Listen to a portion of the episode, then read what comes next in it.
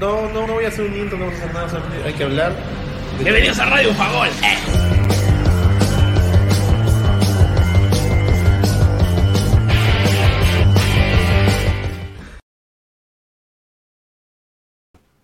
Hola gente, ¿qué tal? ¿Cómo están? Bienvenidos a Radio Bufagol, el programa del tío Abda, justamente el podcast. Y aquí nos encontramos en Qatar. Pues no, ya vamos a empezar a hablar. y hemos estado dos días como que medio...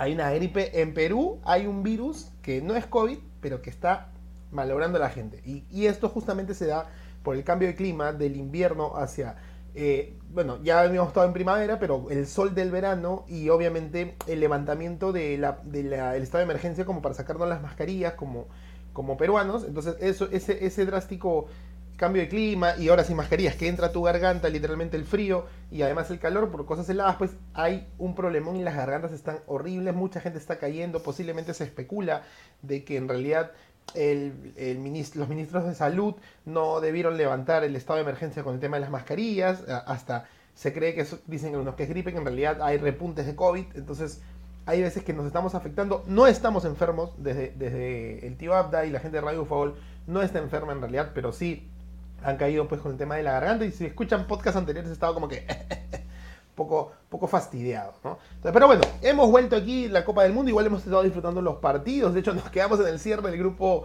el grupo H, el grupo G, y hoy justamente venimos a hablar un poco de lo que dejó ayer el grupo, el grupo C con el partido más importante de todos, y que bueno, pues Latina se tomó la molestia de darse cuenta que sí podía transmitirlo, pero solo por televisión, o sea que la gente que estaba por ahí en el, en el podcast eh, eh, o, en, los móviles, en el campo, fácilmente tengo que entrar a un navegador, jalarse un, canal trucho, porque entendemos que Latino tiene los derechos, porque en televisión, ojo al dato, en televisión el mundial es Latina, pero en televisión, no en móviles, no en tablets, no este, en radio, en radio es RPP, que también no transmite todos los partidos, ¿ah? ojo, me, me, me he dado cuenta este, escuchando la radio, a veces cuando está en la calle, no transmite los partidos. También tiene algunos partidos que transmite. Justamente ayer coinciden. Y creo que esta, esta transmisión peruana o esta, esta eh, broadcasting peruano para el Mundial ha habido una alianza entre RPP y Latina Televisión, si no es que hay otro conglomerado eh, poniendo el, el dinero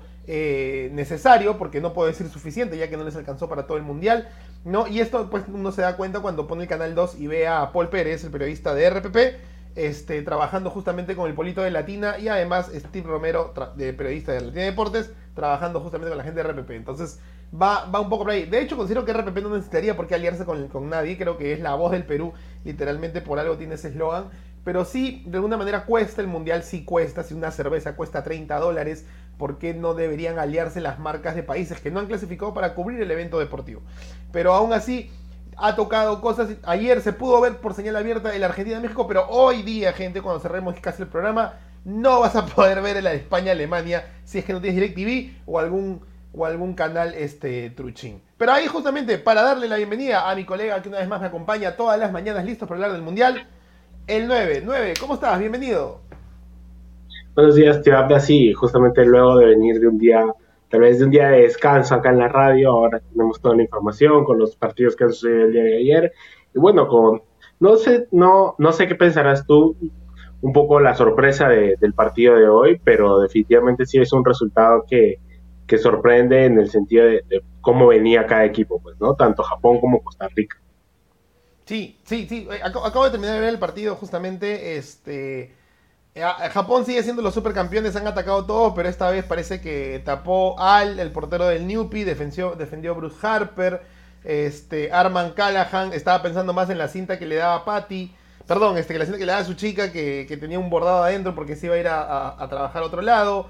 Eh, Andy Johnson tal vez estaba con, con, con el dolor. Y finalmente adelante tapó este. El, no, perdón, atacó más bien el que es amigo de Steve Huga, ¿no? Este. Sí, sí. Ralph. Ralph, este, no, no estaba Oliver, no estaba Tom, no estaba Steve. Atacaron con todo lo que pudieron, pero parece que. Y aquí empieza la primera, el primer comunión. No sé qué sensación te da a mí personalmente. Los equipos se prepararon para el gran partido contra los poderosos, pero ahora todo empieza a tomar. Las aguas empiezan a calmarse y todo empieza a tomar su lugar en la historia. Sí, definitivamente, creo que eso que también pensaba que, Japón puso, apostó todas las fichas al partido contra Alemania y el, el partido de contra Costa Rica, este, me parece que simplemente se confiaron, creyeron que como venía Costa Rica de ser goleado por España iba a ser un partido fácil y en este caso este, se dieron con la sorpresa de que la defensa del equipo centroamericano fue eh, una defensa ordenada. Me parece que la victoria de Costa Rica se construye desde el orden del, equipo, desde no desesperarse, tal vez no cometer los errores que se cometieron en el partido pasado. Obviamente ante un rival de menos eh, investidura como lo es Japón, definitivamente. Creo que Japón perdonó lo que España no perdonó. Japón, este, no, no hay que decir tampoco que Japón no tuvo opciones, Japón atacó todo el partido. El gol de Costa Rica viene del único disparo de Costa Rica en todo el partido. Eh, que la tapa el arquero, ¿ah? Y la tapa el arquero. Claro, pero sí, definitivamente, a ver, uno ve la alineación y ve los que eran suplentes y los titulares y te deja la sensación de que el técnico definitivamente jugó a, esperar, a creer que, el resultado se iba a dar, a que los, los goles de Japón iban a llegar y, no, me parece que no puso, no, no sé si la no sé si la, la predicción era que no puso todas las figuras, pero porque a veces tal vez mm, hay en estos equipos no necesitas a todas las figuras dentro del campo pero sí te das cuenta que, digamos, hay ciertos jugadores que uno puede decir, oye, este te pudo servir más, en, el caso de Minamino, que entró recién casi faltando 10 minutos, eh, Cubo, que tal vez no venía del todo, eh, del todo sano, pero siempre te puede marcar una diferencia, atrás este Tomiyasu, que viene haciendo una gran temporada en el Arsenal, este, me, me pareció también, como digo, este, un tema de, de que creo que Japón definitivamente se confió ante una Costa Rica que, bueno, pues no tenía nada que perder. Creo que ya después de 7 a 0 y saber que todavía le faltaba el partido contra Alemania, este era el partido en que tal vez debía reivindicarse un poco por, por la dignidad, por todo lo que puede pasar. Y, bueno, pues también dejó abierto un poco el grupo porque si hoy día Alemania le gana a España, los cuatro equipos tendrían tres puntos.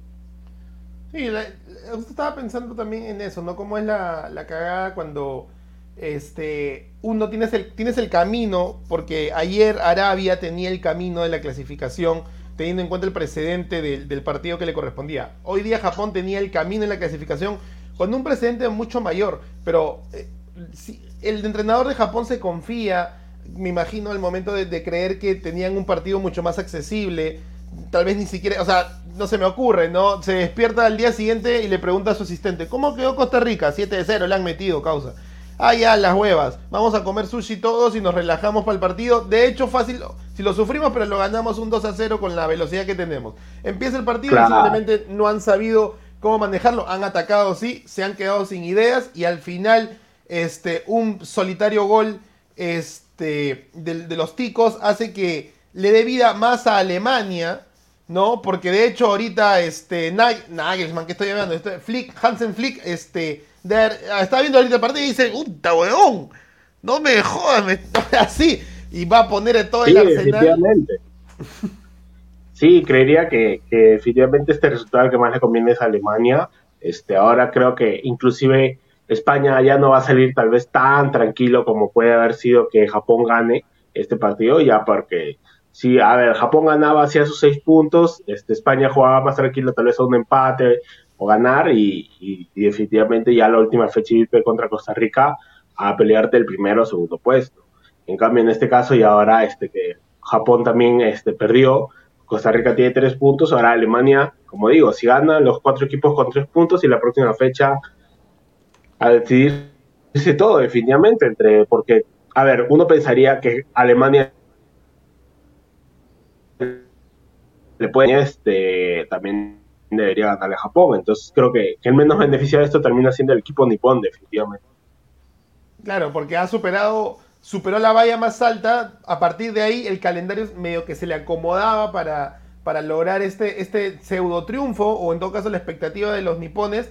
Y ahora otra vez se va a topar con, lo que, según lo que pasa en la tarde, eh, como dices, a Japón termina, terminan eh, fregándolo más, porque ahora España posiblemente hace un traspié ¿no? Es más, es más, mira, la verdad es que a veces siento que la misma UEFA se da la mano de vez en cuando y no extrañaría un poco de que hoy España tenga un tropezón y haga que justamente en la final lo que esperábamos en, la lógica, ¿no? España y Alemania, ya bueno, por diferencia de goles, pero clasificando y eliminando a los que no venden, no venden, porque es la verdad, no venden tanto eh, en los octavos de final, ¿no? Entonces, eh, y a Japón ahí se le complica definitivamente, porque entonces si vas a superar una valla tan alta como Alemania para caerte ante Costa Rica, después España, ¿qué va a hacer? O sea, si hoy día España pierde, va a decir, oh, yo te voy a ir a matar, porque no me conviene otra cosa. Sí. Y como, como siempre lo dijimos, o sea, no solamente por el tema del grupo en sí, sino por cómo pueden ser las llaves, o sea, en octavos. Recordar que en este caso eh, el primero de este grupo se va a enfrentar al segundo del grupo de Bélgica, Canadá, Croacia y Marruecos. Que recién ahorita se va a definir, ¿no? Claro, por ahí te puede tocar un Bélgica, te puede tocar un mismo Croacia, quién sabe, Marruecos, diría Canadá, pero me parece que también un poquito, no sé si va a pasar a, a siguiente fase, este, entonces creo que por ahí también te puedes acomodar, o sea, tal vez ah, te conviene más quedar segundo, te conviene definitivamente quedar primero, creo que eso juega, juega muy, es un partido aparte que tal vez todo el mundo este, habla, digamos, tras, tras vestidores, pero es algo que definitivamente cuenta mucho, o sea, cómo te puedes acomodar para los octavos. Sí, de hecho, no creo que quieras, que quieras acomodarte, o sea, a ver, hay algo que es cierto, ¿no? Y que vamos a hablar cuando nos toque hablar de Argentina. Hay más sencillez entre equipos de la misma confederación encontrarse en, en, en ciertas partes del mundial, porque así más o menos puedes manejar los hilos de un resultado. Eh, ya hace ya varios años que, por ejemplo, España está siendo muy superior que al, de Alemania, a pesar de que Alemania es el, es el campeón del mundo eh, que sucede a España, ¿no? En, las copas del mundo. Pero eh, tranquilamente se puede usar. Entonces, yo pensaría, como tú dices, el, acomodarse, ¿no? Por ejemplo, Alemania no creo que supere los 7 goles de España. Tranquilamente, España pues, debería quedar primero por goles y por puntos. Pero una Alemania-Bélgica hace una Alemania. Bueno, sé que hemos visto cualquier cosa de Alemania en el último partido, pero igual no descartaría un Alemania-Bélgica, un Alemania que podría tranquilamente sentirse más tranquilo al saber contra quién juega, ¿no? sé que Bélgica siempre da la sorpresa, pero ahí da, da un poco la llave, ¿no? Sí, justamente, y sobre todo, bueno, tal vez podamos hablar un poco del partido de Bélgica, del que se viene, pero tomo en cuenta las declaraciones que han salido que de, de De Bruyne, pues, ¿no? Diciendo que la generación, o sea, el tiempo de esta generación era el Mundial pasado, en Rusia 2018, que este año no se ven tan favoritos, que creen que no tienen el equipo completo como para decir vamos a salir a ganar el mundial, sino que hay jóvenes, dice, hay jóvenes que lo están haciendo bien, pero no están al nivel de los que estuvimos en el mundial pasado. O sea, de ser verdad estas declaraciones, o sea, me parece un, un poco este, sorpresivas, porque estás en pleno mundial, que digas que tus compañeros no están al nivel de lo que fue el mundial pasado, me parecería un poco polémico, cuanto menos. Por lo menos para dar la sensación de que internamente el grupo no está tan unido como, como se podría creer, porque además, eh, o sea, valgan verdades, ¿no? Uno puede ser transparente, pero si hablamos de transparencia, se entiende un poco y se especula y, dejan a la prensa y a, nosotros los hinchas que especulemos de que Cristiano estaba roto con el grupo y a la primera que le preguntan a Bruno Fernández en, en, entrevista, Ebon dice, no, weón, tranquilo, ¿qué pasa? Que el equipo está unido y las cosas vamos a ir rumbo al Mundial. Entonces te quedas como que, no entiendo, si tú mismo lo has choteado en, el video, tú estás creyendo eso, dice Bruno Fernández, no, no, yo no he dicho lo, contrario. Y, Creo que hay formas, claro, de desviar la atención, pues, ¿no? Como siempre decimos, a veces hay jugadores que buscan desviar la atención para, por el bien del grupo, pero creería que a veces hay ciertas declaraciones que en vez de desviar la atención, atraen más la atención, como, como este tipo de declaraciones de Bruin, pues, ¿no? O sea, que ya vino de una declaración también un poco polémica cuando le dieron el premio al jugador del partido y ahora, bueno, viene esta también declaración diciendo, pues, que, el grupo no es el mejor. Sí, hay algo ahí que les puede costar, pero también, mira, que nos ha dado la sorpresa la fecha 2 de que ha empezado hace dos días. Este, como te dije, ¿no? Las aguas vuelven a su cauce, eh, exceptuando por alguna sorpresa también nos da la realidad de otras. Recién va a empezar la otra mitad de los grupos que ha empezado ahorita con, con, con el grupo F, este, perdón, con el grupo E y va, a arrancar el grupo F, ¿no? Y, y mañana recién los otros dos recién. Entonces vamos a ver cómo se desarrolla, ¿no? Pero quería comentarte la opinión de lo que Pablo Guerrero hizo en el 2018. Eh, Robert Lewandowski, no hay video del partido, le ganó eh, Polonia 0-2 a Arabia Saudita, otro que hablábamos del cauce, ¿no? Tienes Arabia, tienes el cauce, tienes 22 Rolls Royce de tu lado. Y jugaste bien, jugaste bien, ¿ah? No, de hecho yo... Tuvo sus opciones. No, y toca la pelota. ¿ah? O sea, yo siento que hasta ahora, y lo voy, a, lo voy a decir abiertamente, eh, Ricardo Vareca tiene que haber dejado un precedente en lo que es no tener nada y hacer fútbol. ¿Me entiendes? Así como Arabia, Japón. Agua de las piedras. Sí, sí, sí, tal cual. Porque de estas selecciones que hemos visto, o sea, ayer he visto un Arabia tocar muy bien. ¿me entiendes? O sea, Sí. lo- lo- tal vez Polonia no será, este, y no puedo decir que no será Argentina, pero no será Brasil, no será Portugal u otros, pero ha tocado bien, pero... pero La jerarquía, definitivamente, la jerarquía. Tu opinión del este 9, de 9 a 9. No, a ver, creo que fue un partido muy peleado hasta el gol. Inclusive diría que cuando Polonia se pone adelante con el gol de Zielinski, no sé si era un poco injusto, pero me parece que, que el empate hubiera sido lo más justo al final del partido. Pero efectivamente creo que cuando tienes un 9 de jerarquía, en este caso como Lewandowski, que tal vez no estaba apareciendo, o sea, me parece que, que esto, marca la diferencia entre lo que puede hacer Arabia, que jugó bien más allá de que falló el penal, en el rebote también es una gran tapa de Chesney, definitivamente creo que te da la, la sensación de que ahí es cuando tú dices, pues es el peso de la camiseta. O sea, no es lo mismo una camiseta de Polonia, un Lewandowski, que tal vez un jugador de Arabia que juega en la Liga Árabe, con Carrillo. ami- amigo, amigo con Carrillo, amigo con Carrillo. Claro, entonces eh, no, no es lo mismo, no es el mismo ritmo de competición, pues, ¿no? Pero sí, definitivamente creo que Arabia merece un poquito más. Eh, al final del partido, cuando ya viene el 2 a 0, es definitivamente la sentencia del partido. Y este, igual Arabia siguió intentando y me, me gustó. Creo que ha sido una de las gratas sorpresas porque definitivamente uno cuando hace las predicciones al inicio del Mundial no veía a Arabia, pues ni siquiera decir como va a quedar último, no, no va a hacer puntos y, y obviamente demostró que tal vez el partido de Argentina no fue una casualidad. Fue un trabajo que obviamente se dio, la victoria fue todo, sonó en todo el mundo y, y ahora con la derrota creería que tampoco es una derrota que tú digas, ah, no, mira, este es el nivel de Arabia, no, o sea, me parece que sigue manteniendo el orden, sigue manteniendo el buen juego, el toque como lo, decías tú, o sea, salir tocando, que no, no tirar el pelotazo, y por el lado de Polonia, pues ahora a ver qué va a hacer con Argentina, pues, ¿no? Que tras la victoria con México se juega también el todo por el todo para pasar de grupo. Se puso bonito, se puso bonito el grupo con las muertes súbitas, ¿no? Se ve a un México que termina siendo la más débil del grupo ante una Arabia que sí le puede hacer la lucha y hasta robarle un punto, incluso si es que en el peor de los casos, o la victoria y además la segunda muerte súbita, ¿no? Porque quien pierda en ambos frentes, ya que el empate de México ante Polonia en la primera fecha lo ayudó un poquito, o sea, quien pierde en sus, en sus partidos respectivos se va a despedir y quien gane este como, como resultado drástico, ¿no? Va a ser el que va a clasificar y ahí es donde Polonia, pues, y Robert Lewandowski, no sé, ah, dame una comparativo así nomás de que qué te pareció la Polonia del segundo partido y la Argentina del segundo partido, porque los dos ganaron prácticamente por el mismo resultado. No, claro, me parece que, a ver, lo de Polonia, eh, si bien este el tema de, Arabia fue un equipo ordenado, me parece que no fue tan complicado como lo fue Argentina con México. Creo que cuando ya hablemos del partido en sí, vamos a ver que era una Argentina que estaba totalmente volcada al ataque, pero sin ideas. O sea, México era el pelotazo, buscar al Chucky Lozano y, y por ahí era intentarlo, pero definitivamente la Polonia tú veías un Lewandowski que, que la luchaba este, a- adelante, que buscaba el espacio. El primer gol viene de una asistencia de él, viene de, un pase largo, que amaga, se va hasta línea de fondo y saca el pase atrás y entra Zielinski para meter el gol. Y ya el segundo gol, pues es un gol de goleador, definitivamente, buscando el error del defensa. Un poco tal vez me hizo acordar al, al gol que le hace Benzema a en la final de la Champions. Entonces, este es un gol definitivamente que fuerzas el error rival y lo aprovechas definitivamente.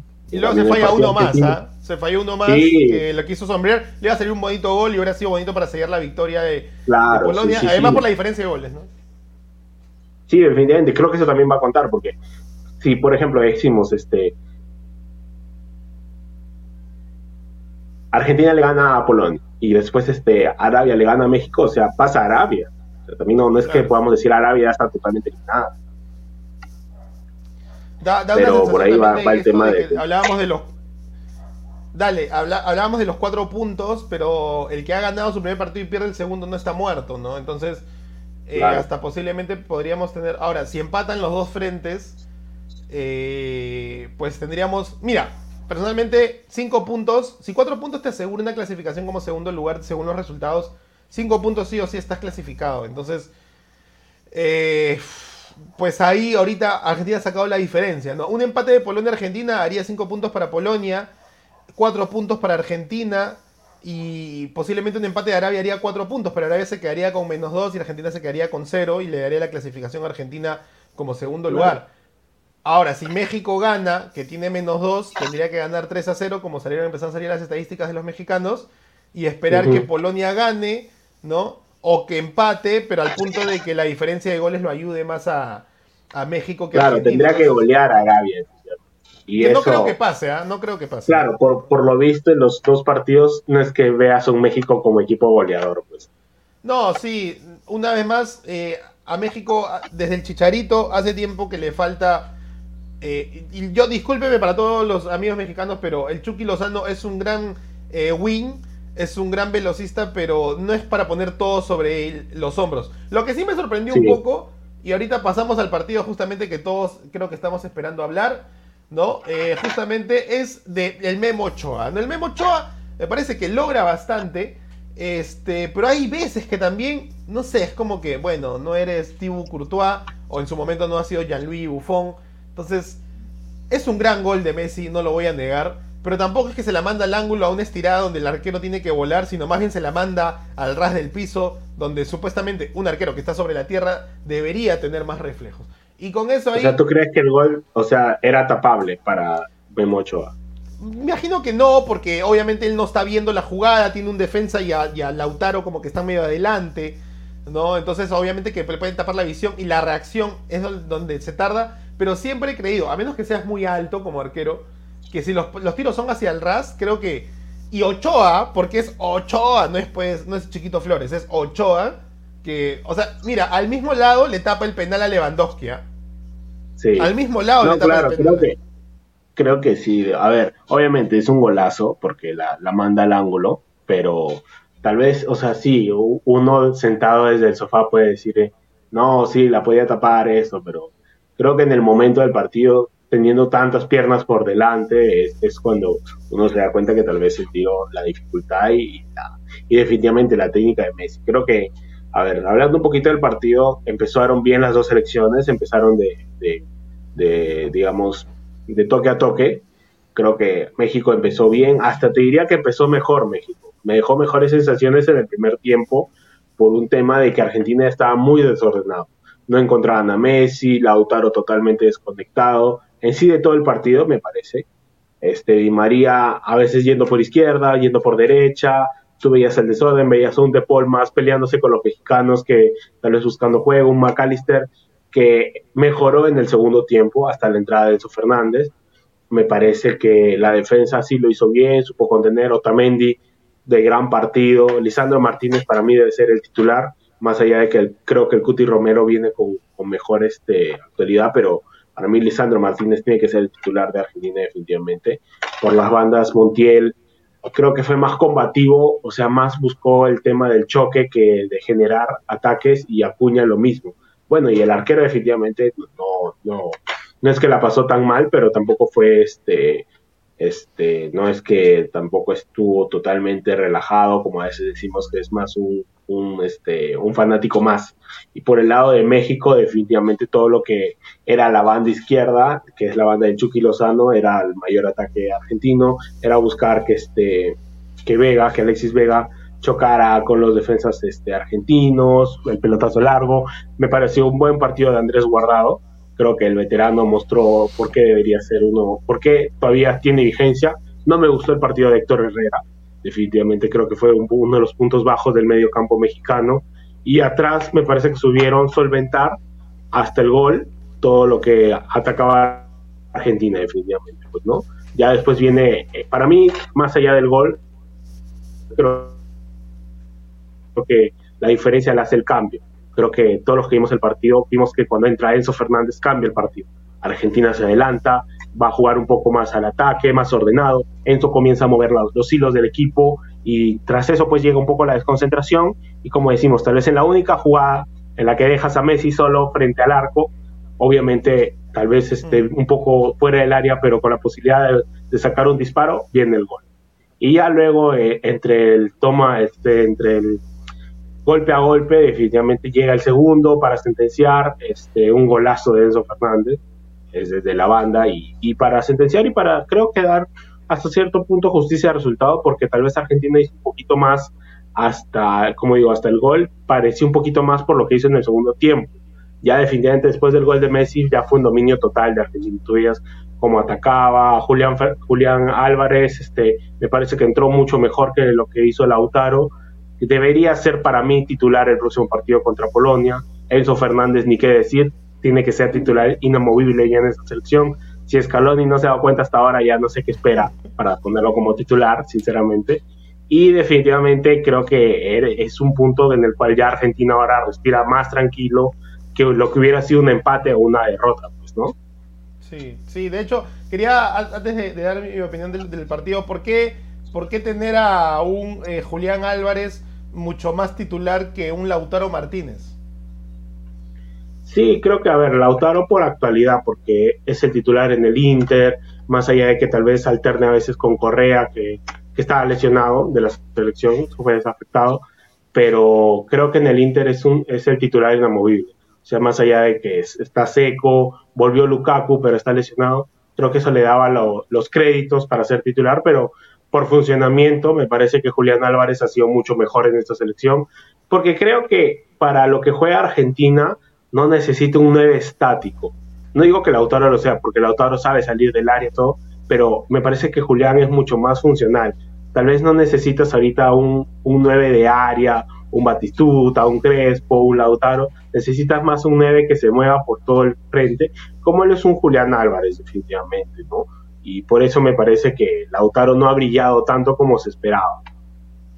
Ah, está, bueno, de hecho, quería, quería un poco esa claridad por, lo, por tu conocimiento en el calcho este, de un delantero que, pues, como tú dices, ha sido rigurosamente titular, este, no se pierde ningún partido, básicamente, ni el mismo Lukaku, sabemos que hoy está lesionado, no lo sienta, más bien termina siendo un acompañante eh, eh, eh, en distintos tiempos, este, pero Julián Álvarez, pues, tiene lo de velocista y lo de la juventud que hoy Argentina necesita, que es justo lo que puede pasar y que ha pasado en cada mundial, ¿no? En cada mundial, más de ver a las estrellas más pomposas que, vemos día a día en la Champions, en, las ligas más importantes, termina siendo los mundiales para darle pie a nuevas estrellas. Caso de Bellingham, hace cuatro años Mbappé, en su momento el mismo Lionel Messi por allá por el 2006, ¿no? Entonces eh, es importante que los, que los nuevos valores tal vez sean los que tienen más la oportunidad y obviamente por, por razones que se presentan, la, facilidad de, hacer un poquito más eh, o un granito en su selección para la historia, ¿no? Y... Claro, además añadiendo un poco a lo que decíamos de Lautaro y, Julián, a ver, Lautaro en el Inter juega en un sistema con dos delanteros, en cambio Julián sí juega con un sistema con tres delanteros como lo juega la selección, con dos extremos y un nueve de área que es Haaland. Obviamente después entra, en el cambio entra Julián en cambio, en el Inter, Lautaro juega con un delantero al costado y en un sistema de cuatro mediocampistas. Entonces creo que por ahí también se ve el tema de la diferencia entre, entre el funcionamiento de uno y otro. Sí, sí, claro. Uno está más acostumbrado a tener un apoyo eh, de goleador, en cambio el otro tiene que ser el recambio, ¿no? Y buscarse las pelotas, este, en el caso hablando de Julián Álvarez, la araña Julián Álvarez, ¿no? Que es el, el, el reemplazo de Erling Haaland. Este, en el Manchester City. Con respecto al partido, de mi lado, pues eh, voy a ser sincero, no esperaba que Argentina ganara en un primer momento, pero también lo que te dije hace un rato cuando hablábamos de, las posibles llaves entre una España-Alemania o a futuro en un, Bélgica-Alemania si se diera, que cuando juegas contra eh, selecciones de, de la misma o más o menos toque, es más sencillo para que la camiseta pese. ¿No? De acuerdo. Eh, en el caso de España-Alemania es muy diferencial, porque como te dije, España viene haciendo ya la diferencia hace varios varias temporadas, varios partidos contra Alemania. Alemania no lo puede superar en realidad. Pero en el caso de Latinoamérica hay, un, hay una gran diferencia que se ha marcado y en mundiales con mucha más razón. Una vez más, Argentina lo sigue teniendo de hijo a México en cada mundial que se presenta. Una vez más, cada vez que Brasil, Argentina, este, se topan con Chile, con México, con Colombia, en algún momento termina pesando justamente los que vienen siendo los finalistas de la Copa América en las últimas décadas prácticamente, ¿no? El único que ha marcado un poco la diferencia es cuando Colombia se encontró con Uruguay en el 2014 en los octavos de final y pues Colombia con un claro. inspiradísimo marca la diferencia de un Uruguay que no supo responder, pero aún así, ¿no? Entonces Creo que era un buen camino también el cronograma para Argentina. Yo creo que Argentina aquí debería estar clasificado porque no se esperaba la derrota ante Arabia Saudita. Eso está más que claro a nivel mundial. No hay que ser este erudito para darnos cuenta de eso. Eh, pero bueno, como tú dices, Argentina respira más de la mano de quien debería aparecer. Pues no, una cosa es el, el gol de penal en el partido anterior, pero hoy, perdón, ayer Messi aparece a tomar la batuta, ¿no? O más allá de que le dieron el pase a él y saca un zapatazo como está muy acostumbrado él y a todos los hinchas de Messi acostumbrados a, esos goles, pues toma la, lanza. ¿Y sabes qué me hace acordar, 9? El 2014, cuando en el grupo de Argentina tampoco era muy complicado, estaba Bosnia, y no me equivoco en esa época, estaba Irán también, y Messi fue más... Y, está y Messi es el que mete los goles 1 eh, a 0, 1 a 0 creo que lo gana, y él es el que mete los goles, ¿no? Entonces Messi lleva la selección a la final de aquella vez. Bueno, aquella vez Argentina no perdió, esta vez ya perdió, pero como tú dices, pues va contra Polonia y creo que ahora va más tranquilo, más cuajado también para hacer el último partido, pero no olvidemos que ahora no es el partido del medio que te pudiste equivocar y todavía te queda un partido y gracias a Dios le hiciste. Ahora es el último partido, o sea, si no la haces en esta, pues este te vas, te vas del mundial y no es que su rival sea alguien que ya está clasificado o que en el peor de los casos no tenga ninguna chance de clasificar y pueda ser solamente un juez y parte, sino que también tiene posibilidades. Vuelve, vuelve a pasar lo del mundial pasado que, Argentina llega con la necesidad de ganar al último partido. Pasó en, la, en el mundial pasado que ganaron con las justas a, Nigeria justamente y ahora vuelve a pasar con Polonia Inclusive te diría que en Brasil 2014 también llegó un punto en que, o sea, tal vez lo pasó con un poco más de solvencia porque comenzó, ganó los partidos, o sea, terminó ganando todos los partidos, pero, pero en el funcionamiento te das cuenta que también Argentina la pasaba mal. Entonces ahora que tal vez esta selección es mucho mejor, es más ganadora, viene de ser ganadora de Copa América, pero vuelve a pasar lo mismo en el Mundial cuando todo el mundo decía, no, Argentina pasa sobrado con los nueve puntos, este, mantiene récord de victorias, o sea, vino este como esta de, vuelta a la realidad con el partido de Arabia y el partido de México y, definitivamente vuelves a, no te digo que vuelven los fantasmas, porque creería que Argentina tiene todo para ganarle a Polonia, o sea, más allá de que el equipo polaco pueda venir en un buen momento también por la victoria, creería que Argentina va a ganar, no te digo con solvencia, no lo va a golear definitivamente. Es como yo decía, el partido contra México tampoco es que Argentina vaya a salir a golearlo a México, pero sí va a salir creo que con las, las armas disponibles como para tener un buen partido tranquilo, no para pasar a este apuros. Ahora, quien no sabe, quien te dice y capaz Polonia le gane y queda fuera, pues, ¿no? O sea, es, es lo que yo, lo que estaba pensando, que Argentina viene de, de temporadas, o sea, de mundiales, donde literalmente, o sea, tiene el riesgo alto de quedarse fuera de fase de grupos. Porque no convence con el juego. O sea, no, no está como, digamos, o sea, venimos con, o sea, nos venden de que la Argentina es el favorito, es la escaloneta, es los partidos invictos, pero a la hora que realmente tienes que demostrarlo ha dejado un nivel, no te digo paupérrimo, pero sí cuestionable, definitivamente.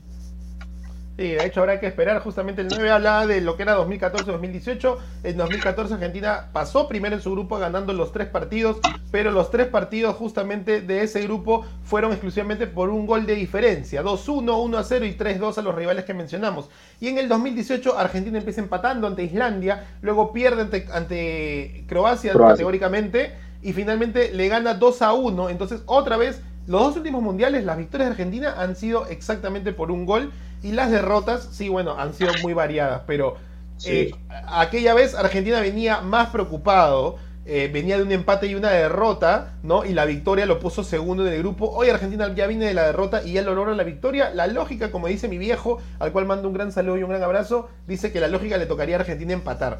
Pero esto es fútbol, ¿no? Y Argentina, como tú dices, tiene de armas tomar. Vamos a pasar con otro tema porque se nos queda corto el tiempo, justamente. la opinión del 9 Dale. No, creo que, y volvemos a...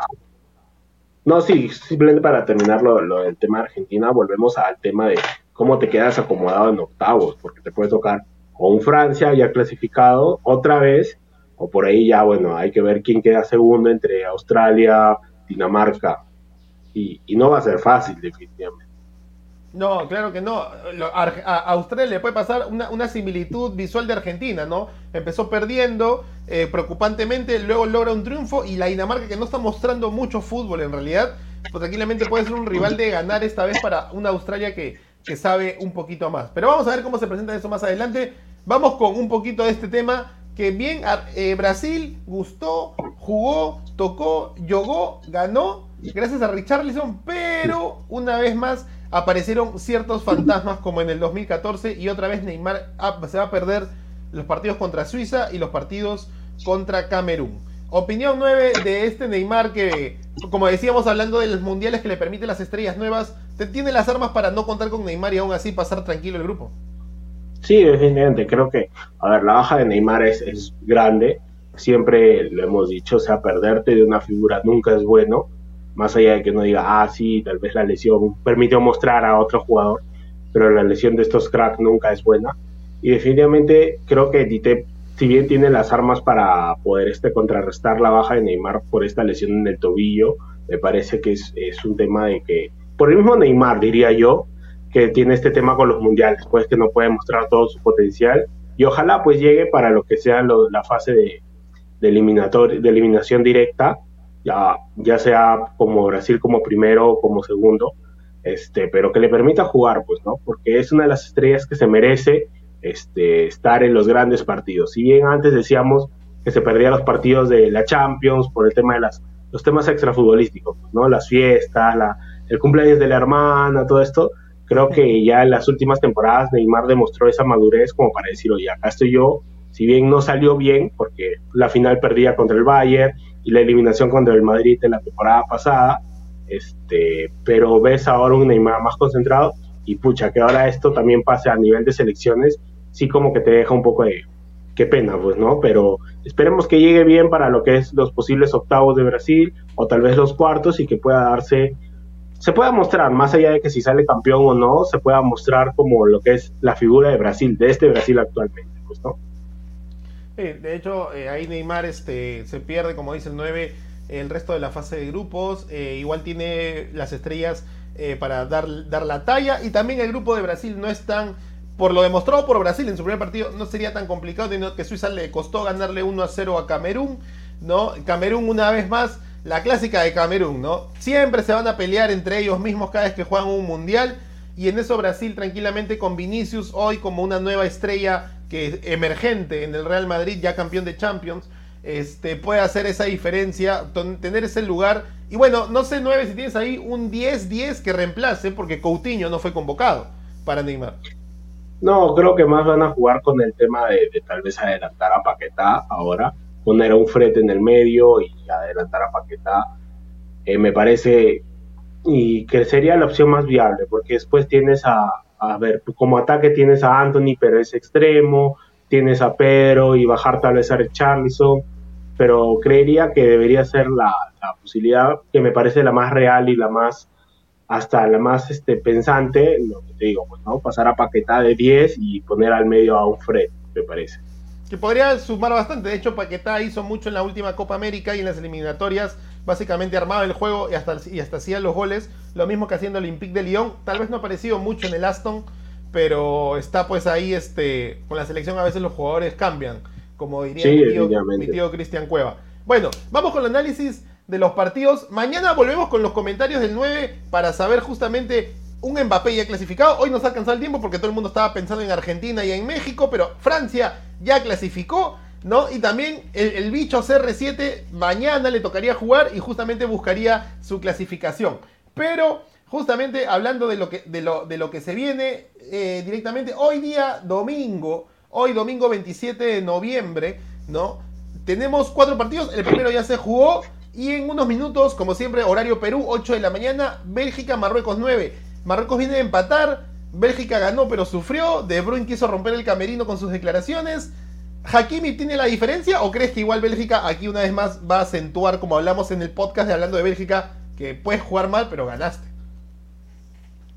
Sí, creo que es un tema por, por equipo, por nombres, por camiseta, que Bélgica debería ganar, pues, ¿no? Más allá de que en el equipo contrario tiene grandes figuras, Hakimi, Ziyech, pero por lo visto también con el partido contra Croacia no es que veías a un Marruecos súper, digamos, súper constante, súper atacando, o sea, me parece que ahí mereció más ganar Croacia que el mismo Marruecos, entonces por eso creo que Bélgica debería salir a ganar hoy, pero definitivamente tiene que salir a ganar ya, no te digo que lo golees, pero que dejes una mejor imagen, no puedes dejar la imagen que, se vio con Canadá que, a ver, a la luz del mundo y como opinión personal, la victoria fue hasta injusta. Un empate me, me hubiera parecido lo más justo posible, pero veamos como a veces dice un poco la suerte del campeón te puede acompañar en estas pequeñas victorias que te dan tal vez la posibilidad de, irte ya a octavos y ahí como siempre decimos empieza otro mundial.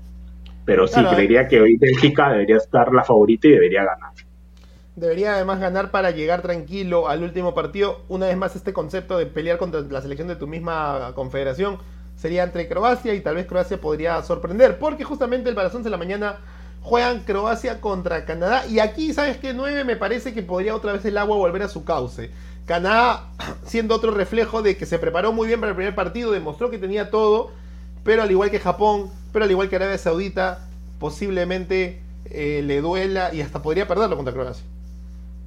Sí, creo que, a ver, creo que Croacia mostró una imagen muy pobre hasta con el partido con Marruecos, más allá de que tal vez mereció un poco más la victoria. Pero por el lado de Canadá, a ver, es, es lo que decíamos el partido pasado, pues, ¿no? como es el tema de los debutantes después de tiempo, el nerviosismo. Vamos a ver si este es el partido de ya donde juegas con más tranquilidad, juegas con sin la, sin la presión de que sea tu primer partido después de mucho tiempo. Entonces, creo que puede ser un bonito partido. Me parecería que un empate puede ser la opción más viable para lo que viene haciendo cada equipo. Este, definitivamente Croacia tiene un medio campo mucho mejor de más nivel que Canadá, con un Modric, con un Brozovic, con un Kovacic, pero creo que todavía le falta ese, ese nueve goleador que tuvo en Mansukic, que tal vez tuvo en otros tiempos con Davor Zucker. Entonces creo que me parece que Croacia por, por un tema de, camiseta tal vez puede ganar, pero Canadá también no le vería, no le vería mal como que te digo como un empate. A ver, vamos a ver cómo es el juego de, de los muchachos este, de, Norteamérica, en este caso con Alfonso Davis. Como decíamos el partido pasado, tal vez el partido de Davis fue un poco más desordenado, como todo el equipo en sí, buscando jugar en todas las partes del campo.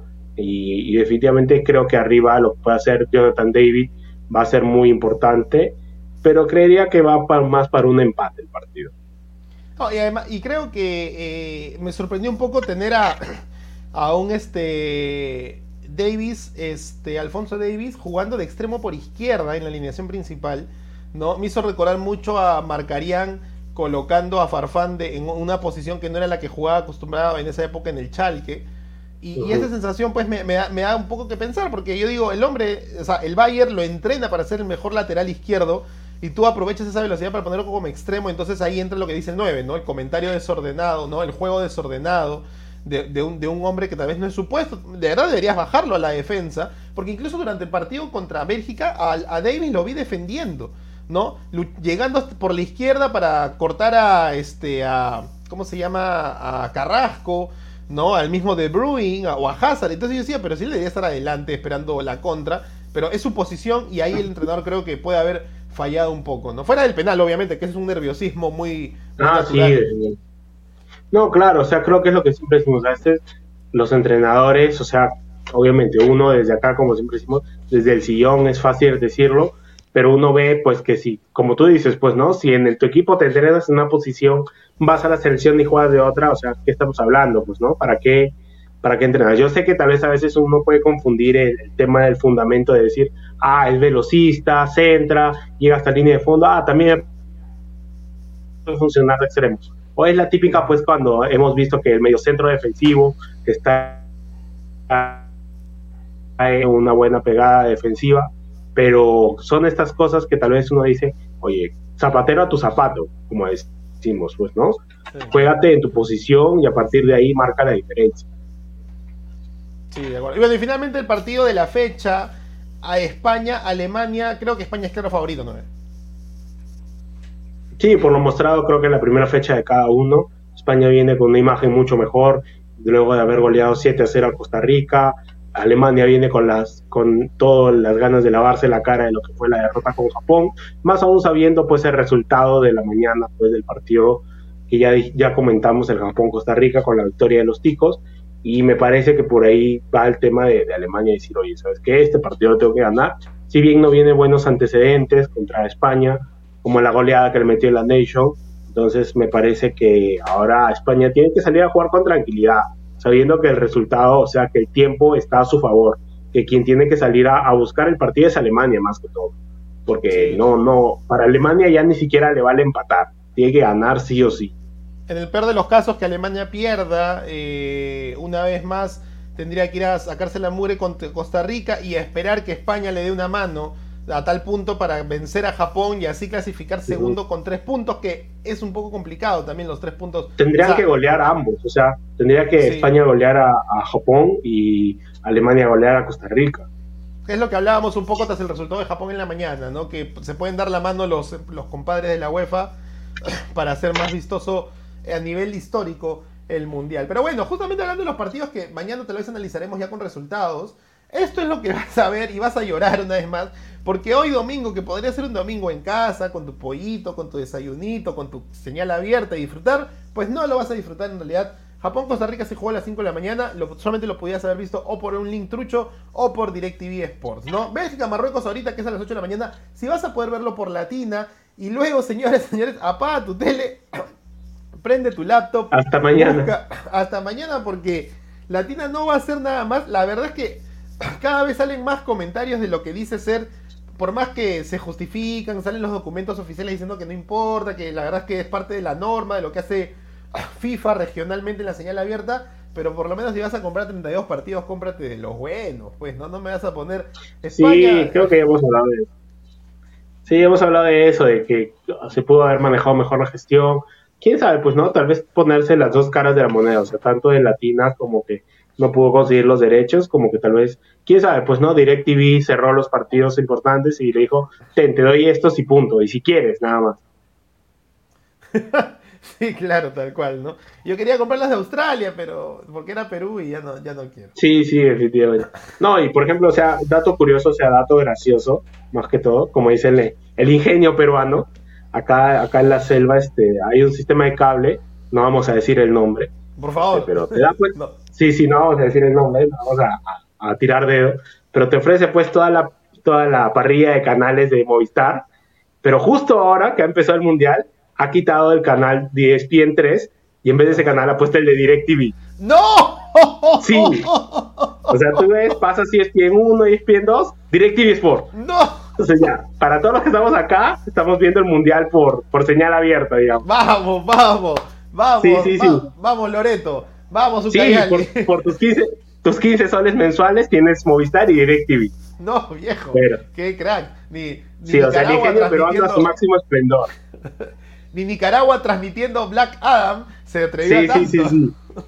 No, te diría que también hay un canal así que, que te saca los estrenos así desde el cine. No. Pero ya, esas son cosas como dicen del ingenio peruano. mira, no somos potencia mundial porque no queremos. sí, sí, no dominamos el mundo porque no queremos. está más que claro, definitivamente. No he visto nada más trucho que nosotros trabajando. Pero bueno, gente, eso fue hoy día la Copa del Mundo. El resumen una vez más del podcast. Ya sabes que nos puedes escuchar en Spotify, en Amazon Music, en Apple Podcast. También nos ves en YouTube, en Facebook. Hoy hemos probado el canal personal del Tío Abda en Twitch. A ver qué tal nos ha ido. Vamos a ver. Igual, lo, lo ya saben. su colaboración, su colaboración ahí. No, me olvidé, del banner por, porque, por lo de México, Argentina, pero ahí está tu voluntad es nuestro progreso, voluntad es el progreso. Hoy queremos que el 9 llegue a Navidad en Lima. Necesitamos recolectar esa, esa, ahí, el fondo. ya, ya, que no tenemos la billetera de Alianza. No tenemos la billetera de Alianza, no tenemos el fondo, el fondo bufazul tampoco. sí, sí. Necesitamos que tu voluntad sea nuestro progreso para seguir haciendo el contenido del podcast, porque de verdad a veces la garganta se cansa y hay que ir al médico a comprar. Hay que comprar las, pastillas, los multibióticos, multibióticos. Aunque sea que nos alcance para eso. Por lo menos, menos para seguir hablando, porque si no, no. Sí, sí, sí. Bueno, nueve, palabras finales que ya se acaba. En unos minutos, Bélgica-Marruecos. No, a ver, creo que como siempre seguir disfrutando el mundial. Creo que viene siendo un mundial súper divertido, más allá de, lo que pudo haber en la polémica antes de, de la, del mismo certamen, pero viene siendo a nivel futbolístico un mundial muy rico con muchas sorpresas. Han habido tal vez unas confirmaciones y sobre todo dejando para la última fecha grandes partidos, más allá de que tal vez no son grandes nombres, pero grandes partidos en el, en el sistema de que se juegan muchas opciones. Ah, son pocos grupos. ¡Oye! ¿Qué pasó? No sé, pero ya estábamos acabando. Ya estábamos acabando. Sí, sí. ¿ah? Él cree que ya estamos empezando, ya estamos acabando ya. Pero que prenda el micrófono, pues, que prenda el micrófono. Al menos, Y que vaya a trabajar. Sí, sí, sí, no le dejan hablar, no le dejan hablar. Mira, está en el fondo del Titanic, ¿qué está haciendo? Te contar las tuberías. Cabezón, bienvenido al programa, aunque sea los últimos un minuto te queda de programa. Sí, un minuto para ganar tienes. ¿Qué tal, tío? Habla, ¿qué tal? Nueve? Espero que haya tenido un gran programa, solamente por aquí pasando a saludarlos y que qué pena que haya perdido Japón por la... No puede ser, no puede ser. Para los que no saben, él dijo que Japón iba a golear a Costa Rica. Porque le venía de recibir siete pepas, ¿no? Sí, sí, sí. Te voy a decir... Que... No, cabezón, no hay tiempo. No hay tiempo. te, voy a decir los países... que había jugado lo de Nakahara, pero no había jugado lo de... Nankatsu, los del Nankatsu. Los del Nankatsu. Había ya, jugado. Eh, cabezón, su predicción, a ver, su predicción para los partidos de hoy. Su sí. mufa, su mufa. Bélgica, Marruecos. Bélgica. Croacia, Canadá. Croacia. España, Alemania. España. Ya. No se le entendió porque se le fue el lag. Gracias, cabezón. Sí, Cuídate, un abrazo. España. ya, se fue. bueno, de Así parte es esto, sí es esto. Es un, es un tema que tenemos pues como la gente sabrá entender que estamos acá en Qatar, entonces las conexiones son distintas cuando se conecta alguien de Lima. Pues. Sí, sí, mira, está ahí oscuro, no, no sabemos bien. Este no sabemos qué está haciendo, no sabemos si lo están secuestrando, si qué está haciendo, de verdad. ¿Cómo seremos de buenos que cuando dijimos quién va a Qatar fue todo el equipo y lo dejamos a él en Lima? Sí, sí, sí. Bueno, de parte de todos, del 9 que está ahí a, medio rostro, ahí está, apareció el rostro completo. Me, rostro completo. El cabezón también que aparece, que puede ser, puede ser el guiño de las finales del programa, si es que está con, si es que se saca las legañas de la cara. Está interesante eso que acabamos de lograr. Y el tío habla también, te manda un gran abrazo de gol para todos, se despide, tengan un gran domingo, disfruten el mundial por cualquier link y por DirecTV, porque por Latina no lo van a poder disfrutar. Ahorita arranca el Bélgica-Marruecos. Y de parte de todos, nos vemos el día de mañana, lunes, que empieza la semana y sigue el mundial. Un gran abrazo de gol para todos. Chau, chau, chau. Chau. No, no, no voy a hacer un intro, no voy a hacer nada. Chau. Bienvenidos a Radio Fagol. Eh.